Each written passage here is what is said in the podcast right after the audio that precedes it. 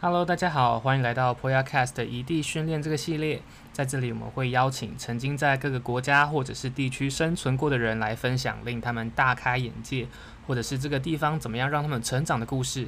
那我们就开始喽。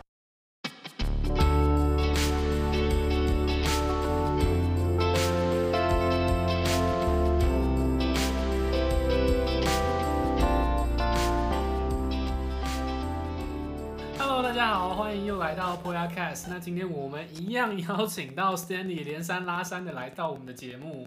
嗨，我已经出现在 Poyacast 的连续三周了。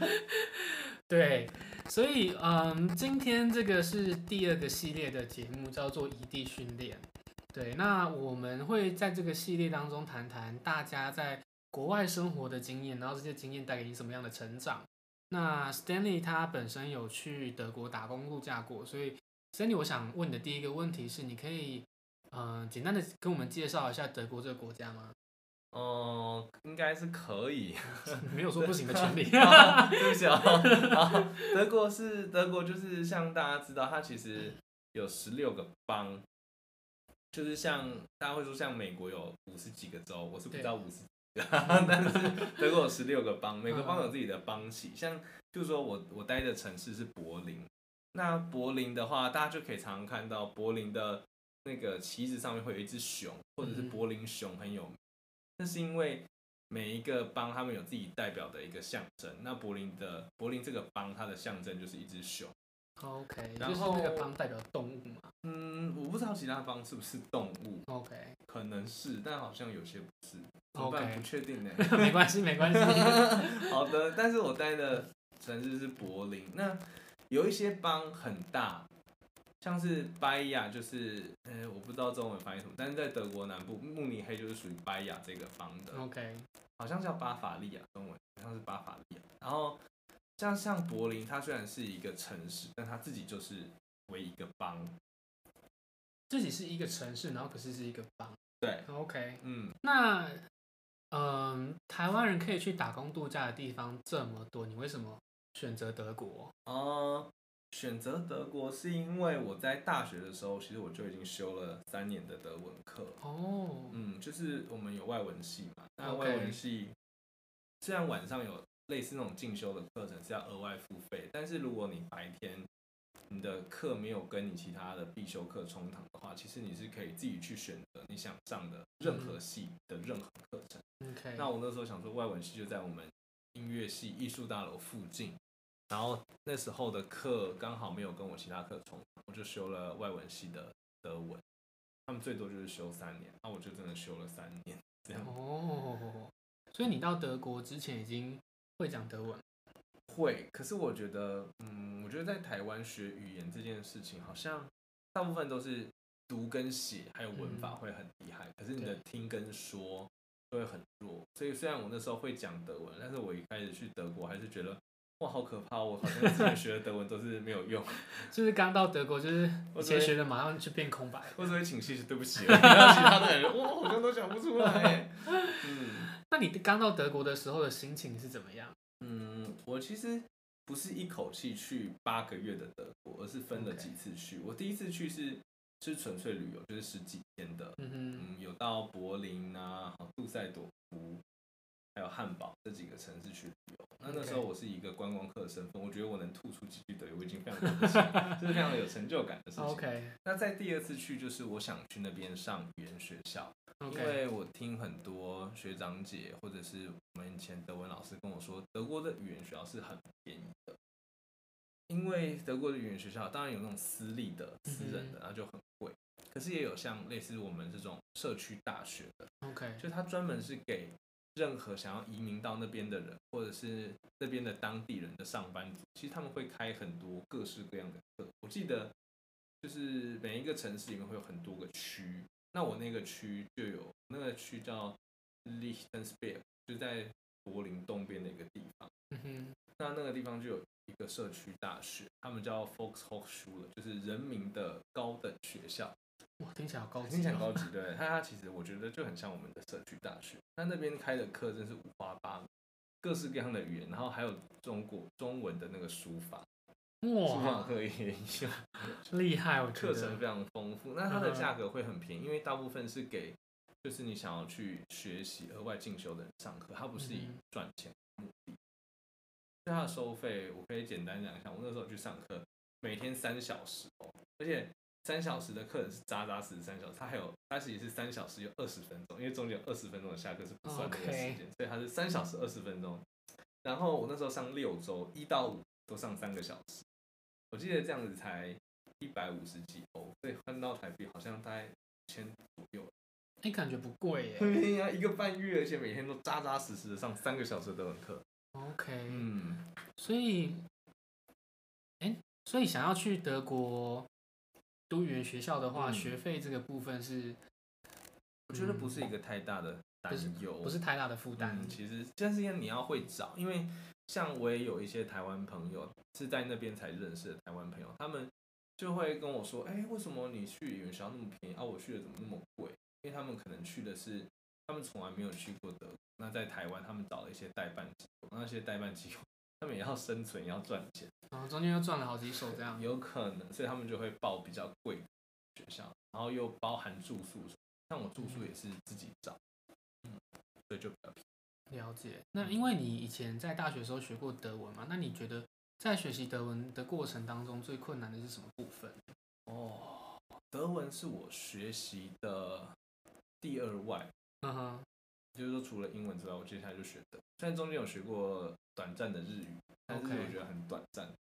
那学德文最大的困难，我觉得是一开始我觉得最有趣是它有一个东西叫做间接受，很酷吧？英文就是只有直接受，嗯哼，但是德文有间接受，就是。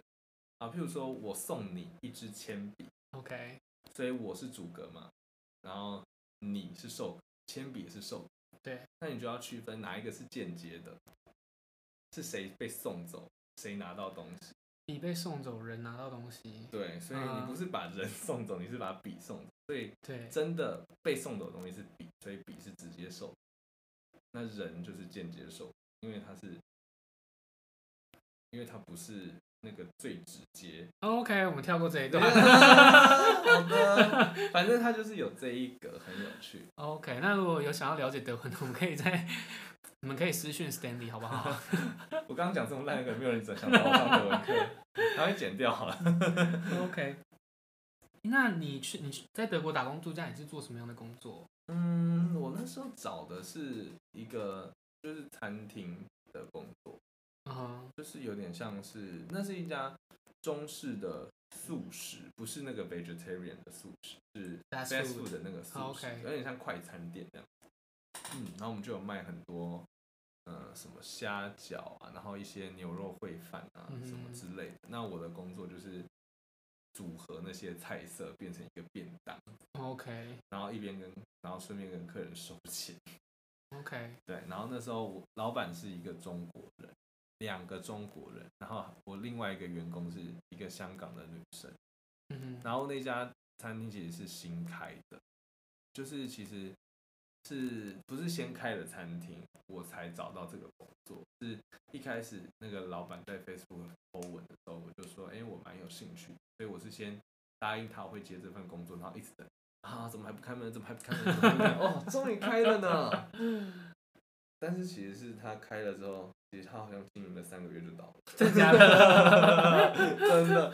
那倒的原因不是我做的很烂，是我做的蛮开心的，也学到很多德文跟就是在在餐厅服务业的一些小小事情啊，不敢说学的很。OK。但有一些这样的经验，我觉得蛮好的。那真的会关门原因是因为两个大老板就是个性不合。哦，难怪。对，这是我那时候的工作。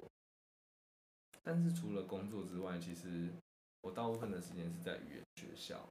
哎，所以你那时候工时多长？就是每天、每周大概二十个小时。二十个小时，其实没有很久。OK，嗯，那他们那边的规定的一一周的工时是多少？嗯，你说最，他们好像没有所谓最低工时吧，就是最高工时。我不知道德国的。但是我听我奥地利的朋友说，我记得他们好像是三十六还是三十八。如果你超过那个工时，你要加班是很复杂。嗯，就你要跟老板说我要加班，老板还要申报你，就是大家都同意你加班，合理的才可以加班。好好哦。为什么可以这样？因为他们他们光是工作三十六小时，他们就已经足足够维生。Oh, OK。所以我一直都觉得加班不应该是一种权利。嗯，加班可以是一种权利，能不能加班是一种权利，所以他必须有一个前提，就是不加班的情况下，劳工就应该要有足够的薪资足以维生。OK。而不是我要靠 加班我才能赚到足够的月薪，足够维持我的生活，这样是不合理。那你就是根本就是变相逼员工加班。OK。嗯，那你在呃在德国这段期间，在你就你所看到，你觉得台湾人的工作态度跟德国人的工作态度有什么不一样？嗯，我没有真的跟德国人一起工作，所以我很难说德国人工作的态度。但是，嗯，对我来说，我有接到工作的话，就是图书馆的人，图书馆员他是在工作的，然后我的学校的德文老师们是有在工作的，还有火车站的人啊，售票员啊，服务服务人员、柜台啊，这些都是有在工作。那我会觉得他们的工作态度，我觉得很很独立耶。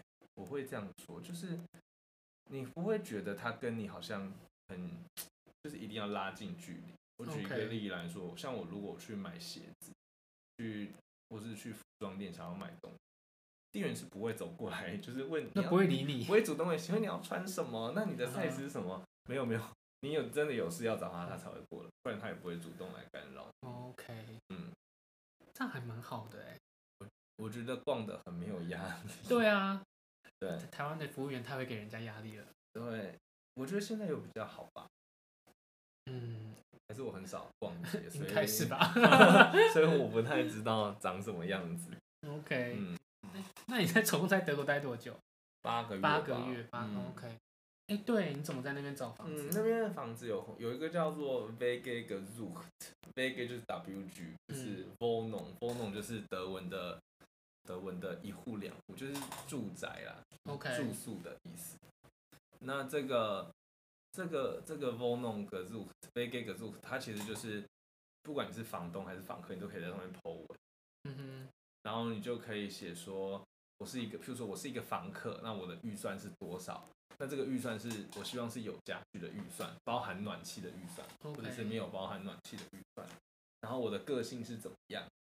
就像是一个媒合平台这样，有点像。然后所以房东也可以在上面 po 文，他就会说我希望的房客是什么样，包括他的个性都会描述。可能是柏林，柏林因为人真的很多，就像台北市一样，所以其实房东会觉得我可以写的更严谨一点，更严格一点，因为总是会找到这样。OK，都不怕找不到。嗯，那我那时候在找的时候，我其实看到很多很有趣的广告，我可以分享几个。可以啊，可以啊。其中一个是，其中一个好像是男生 po 文的吧。嗯哼。那他也没有附照片，他们就会附上你住的房间将长什么样子。那这一这一户就是除了你房间以外的空间长什么样，他都会拍在上面，然后告诉你有没有附家具。然后他会告诉你我会哪些语言，就是我身为一个房东，我会哪些语言这样。嗯，嗯。然后我那时候看到有一篇很有趣，他说他是用德文写的，但他也有写英文，就他们如果会两个，他们就可以写两个不同的版本这样。OK。那我看到那个他是写说他是一个裸体主义者，就是很崇尚裸体，觉得裸体是很自然。他说如果你要来跟我一起住，你必须也是一个。他说你不一定要裸体，但是你必须。要接受这样的事实，对，就是我可能会在房间里面裸体走来走去这样子。嗯，我就说好有趣啊，就是各式各样的。然后我最后没有跟他一起住，怕怕大家会想知道，没有没有没有，最后那不是我的选择。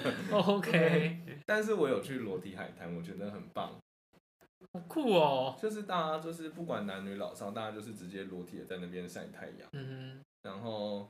裸体的在湖里面游泳。德国其实柏林没有靠海，所以那边的都是很多湖，啊不会咸咸的这样，因为是湖嘛，因为淡水。嗯，OK。然后有时候湖边会有一些小森林，所以你也会看到有人裸体在森林里面穿梭或骑脚踏车，这也是非常自然的画面。对于台湾人来讲，这有点太冲击了。对啊，对于很保守，他们呢 太可恶了，我要检举你，检 举你拍不完，你就像变态一样。你以为你是正义魔没有？你其实是变态，你怎么可以一直拿相机拍人家裸体？了解，所以你没有拍相片回来吗？当然没有，我怎么可能？我有拍那个海滩的风景哦，OK，但是没有拍任何人的特写。OK，OK，那那就好，那就都在记忆里，对啊，都在记忆里。OK，不错不错，没错。那那边他们也是周休二日吗？嗯，大部分是，但是还是看工作啊。像我的房东，哎，我我最后找到一个房东，他是一个一个大叔，是一个德国人，他不会讲英文。嗯哼。然后我那时候就是写信什么都用德文回他，OK。然后面就面试，对房东很像面试，他像问你爱不爱干净啊，然后、uh. 然后你的就是你的兴趣是什么啊，会不会太吵啊，作息是怎么样啊，uh. 然后喜欢吃什么啊，这样子之类的。譬如说，万一你是就是纯素的人，他可能会觉得很麻烦，或者是你他可能是素食主义啊，你很爱吃肉，他也会觉得很困。所以他们可能会有一些。因为毕竟是共用同一个冰箱嘛，啊哈哦，对啊对啊，所以他们就会问的很细，OK，这样子。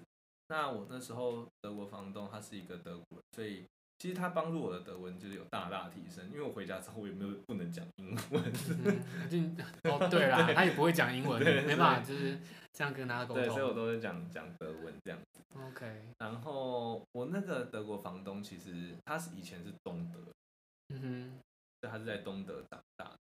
嗯，但他也不会，嗯，他说他说东德长大人其实英文好像比较没有那么，他是这样，可能是因为东德一开始是被那个啊俄罗斯那边占领，嗯，然后西德的话是英国、法国跟美国，OK，对，对，所以他说东德的资源比较少，在他成长的时候，所以英文就没有那么好。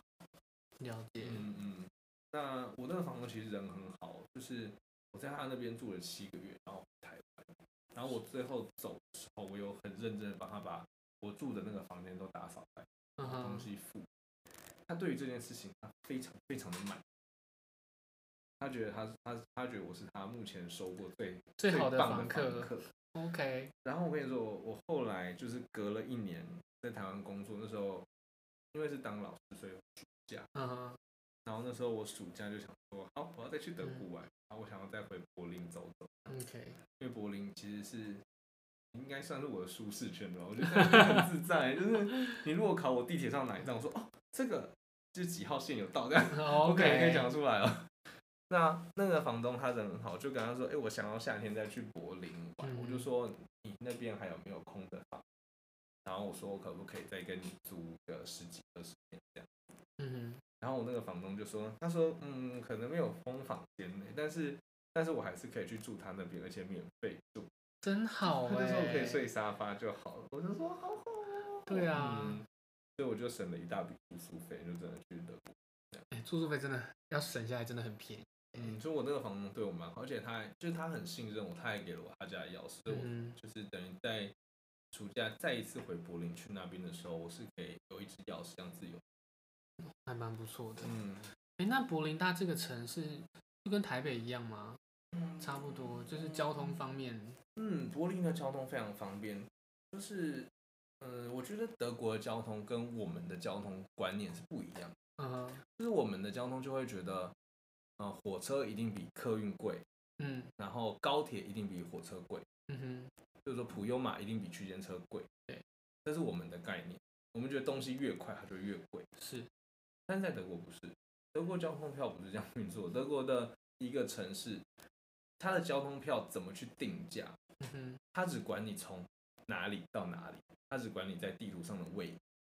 OK。一个几站就是多少钱，或是从哪一区移动到哪一区，有没有跨区？嗯哼。他们是这样算票价的。所以这个票价是，今天你从 A 点移动到 B 点，就是这个价钱。你要搭火车，你要搭。公车还是你要搭那个轻轨，就是这个价钱，就是这个价钱，随便你要怎么搭，还是地铁，就是这样的钱。嗯，那这样对观光客来讲说还蛮好算。对啊，其实其实我觉得这样的交通方式也好，就是大家不用被那个交通工具给限制。嗯哼。那我觉得有一个好处是，它其实可以达到疏散人潮的效果。OK。因为今天反正我就是从 A 移动到 B，那今天火车人超多的，没关系，我的票还我也可以搭公车啊。嗯哼。我也可以搭更快的火车，就是中间没有那么多站的火车。哦。然后我再返回来就好了之类的。所以他们的票是这样去算钱。那对于观光客来说，那时候身为一个观光客在柏林旅游，他们就有所谓的三日票、七日票，嗯、就是月票这样子，就是让你免费，就是怎么搭都可以。对对对，譬如说他会问你说，你想要买柏林是 A、B、C 三区，A 就是市中心那区、嗯、，B 就是郊区，C 就是更郊区，就一个 蛋黄、欸、蛋白的那种。OK，没错没错没错，就是这样。然后身为观光客，当然就是选 A、B 区两票就最方便。OK，那。如果你想要去 C 区玩，可是你觉得啊，我如果我才去七天里面，我只有一天要去 C 区，嗯，像我买七天的 A、B、C 这样票很不划算。他们有一个很神奇的，就是延伸票，就是我已经我这七天里面我已经有 A、B 两段，嗯，A、B 这两个区域随便我自由进出，嗯哼，那我只是中间有一个行程要去 C 一趟，所以我可以用很便宜的票价买到 B 到 C 的票。OK，就是延伸票，然后他可能给你多少个小时这样，所以你可以，你又拥有在这一天的哪一个时段，你就拥有 B 到 C 之间自由进出，还蛮酷的。嗯，然后他们的票就算是火车哦，也没有月台，呃，不是啊，没有月台，那个 好可怕，是那个龙猫公车没有月台，大家空降，然后没有，开玩笑，不是没有月台，要正确来说是没有那个闸门。其实我们的火车不是都要有闸门，不管你是刷悠游卡还是你要用火车票都有闸门。嗯，他们的月台包括捷运，那边叫地铁，包括地铁、火车，然后还有那个轻轨，通通都没有月台，也没有那个 BB 的东西。所以你就是你没有票，你也可以上。嗯，我觉得大开眼界，大开眼界，对不对？嗯。但是很神奇的是，几乎所有的德国人都会买票。如果这个逃票就是亚洲人啊，不一定亚洲人，观光客，因为我也有看过，我也有看过，就是西方脸孔的人，嗯、但不是德国人。哦、OK，然后逃票被抓到。哦，嗯、但呃，我觉得他们不逃票两个原因，一个是从小的教育的关系。Uh -huh. 其实德国人在少了那个检票口，其实他们的效率大大提升。嗯，我觉得德国好像是一个很讲求效率的国家。嗯，他们其实。就不会塞在那边，一群塞在那里。OK，那等 BB。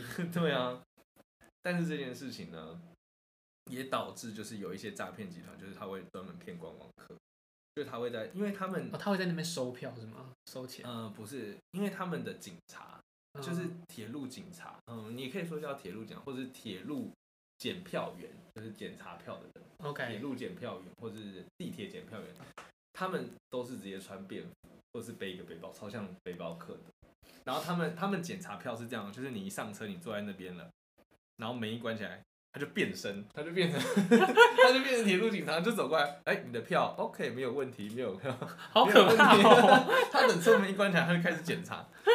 然后呢，就有一些人，嗯，有一些有一些人就是不孝的人，不孝分子，就模仿这些铁路警察，因为铁路警察是没有制服的。嗯，所以他就带着一个很像检票的机器，然后又穿着便服，嗯哼，然后门一关起来，他就开始检，而且他专门只针对观光客，他就说你买这个票是不合格的，哎，就是会骗观光客这样子。哦，然后观光客就很紧张，想说怎么办？会被被扣留在德国，不能回家，就这样子也好啊。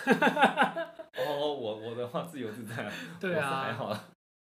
了解，嗯，哎，那你对于如果想要去德国打工度假或在那边学习的人，你有什么建议呢？你说有什么样的建议吗？对啊，或者是你觉得他们会需要做什么样的准备？嗯，打工度假的话，嗯，我觉得当然，如果你会一点德文，总比什么都不会来的好。嗯哼。然后你去不同的城市，其实不同城市应该有不同的工作。那我觉得就看你想要做什么。如果你的英文很好，或者是语言对你来说不是一个恐惧，不是问题的话，其实我觉得可以尝试一点，就是不是讲中文，或者是你的工作伙伴不是中文，嗯、中文使用者。了解。嗯，那如果你是想去语言学校的话，我觉得语言学校也是一样，一定班上一定会有讲中文，或是有亚洲人，或是有身上有跟你共同，就是你的同温层，又是又同温层，对，反正一个班上总是有一个同温层。那如果你真的想要有一点新的东西，然后见识到一点不同的事情的话，其实你可以就是去找平常你觉得你不会想要亲近的东西。哦，嗯，就是勇于去尝试新事物。对啊，就像我那时候语言学校，后来有一个聊得蛮几个蛮聊得来的同学，好像都不是亚洲人。嗯哼，刚好我那个班好像也没有亚洲人。了解。对。那因为你刚好也是教语言的老师，嗯，所以我想要问你一个问题，就是要怎么样可以把一个语言学好，还有怎么样才算是已经学好这个语言？我觉得没有学好这个语言的这一天呢，嗯，因为我觉得没有真的所谓的好跟不好。当然你可以说哦，多一七百跟多一九百，多一九百好像听起来厉害一点，你可以这样说。可是实际上，你的不同需求会决定你这个语言够不够好。OK，比如说我在台湾，我学了三年德文，哇，我已经比其他人就是看懂很多东西了。嗯、我自己觉得德文超棒。那如果你要去德国，哈，那不够用哦。Never enough。要唱歌了吗？永远不够啊，因为你是要在那个地方生活，你学的语言不够，所以语言这件事情，我觉得没有好不好，只有够不够。嗯，会根据你的工作、你的生活，然后你对于这个语言的需求，所以你会还要再进修，或者是你就可以再学新的下一个语言了。嗯，那怎么样去把一个语言学到足够生活？对，嗯，我觉得大家一开始学语言，每个人的目的都不一样。有人就是为了要，譬如说要加薪，要通过一个检定，那有有通过检定的学语言方法，有，就大量的。考试练习那些题目，熟悉题型。可像如果你要去生活的话，或者是你要去留学的话，那你就要想，你念的是什么样的科系，它会需要哪一个类别、哪一个种类范围的单词。那怎么样去提升这些单词量？可能是看相关的电影、相关的书籍，然后做相关的事情，跟相关这一行业相关的人多聊天。OK，嗯，然后你就会依据，譬如说，如果你是要去学习，那什么最重要？可能是写，因为你会要写很多的文章当做作业，嗯，所以你就会去加强，你需要呃提升自己写作的，嗯，然后你可能会很需要学一些怎么表达意见的一些句子或者起手式，OK，嗯，或是怎么同意别人，或是委婉的觉得别人讲的不好，但是你可以提出更好。所以语言这件事，我觉得永远没有学完的一天。可是你可以很有效率去针对你需要用到语言的哪些部分，然后你去设一个目标，就是我做的这件事情可以帮助我提升哪一块。那没有提升到的部分，你再去设想，那怎么样去做另外一件事情可以提升到另外一块。Okay. 这样是最有效，而且你会很有成就感，因为你学的东西一定是马上就用得上。嗯解，感谢 Stanley。那我们之后应该还会有一集是 Stanley 的，还有吗？因为他不止在德国待过。好，没关系，我可以分享德国就好了。哇，Stanley 他很累了，讲的我好像到处流浪一样。我真四海为家，哎，真的。我每年都做不一样的事情，也没有说不一样，但是就是。都有不同的身份，嗯，反正我还没三十岁，对，还可以这样。我是希望三十岁之后就可以有一个固定的工作。我现在觉得被针对的感觉，没有啊，可能不是全职啊，但是是固定的产业类型，OK，或者是固定的工作模式这样。了解，嗯嗯。好哦，那我们今天感谢 Stanley 跟我们分享他在德国的经验。嗯，那如果你有任何的问题的话呢？可以在 Anchor 的连接上面附上你的语音留言，这样我们之后说不定有机会可以再请到 Stanley 来帮我们回答你的问题。哦，或者是我们可以弄一集 Q&A，Q&A session，这样我们你就不用想问题了。是不是？不错哦，好，拜托你们让我懒多一点，给我提问。对啊，然后我也我还可以做一点功课这样子。对啊，OK OK，嗯嗯、好，那我们今天这一集就到这里。如果你喜欢的话，可以帮我分享给你的朋友们。那我们就到这里了，拜拜，拜拜。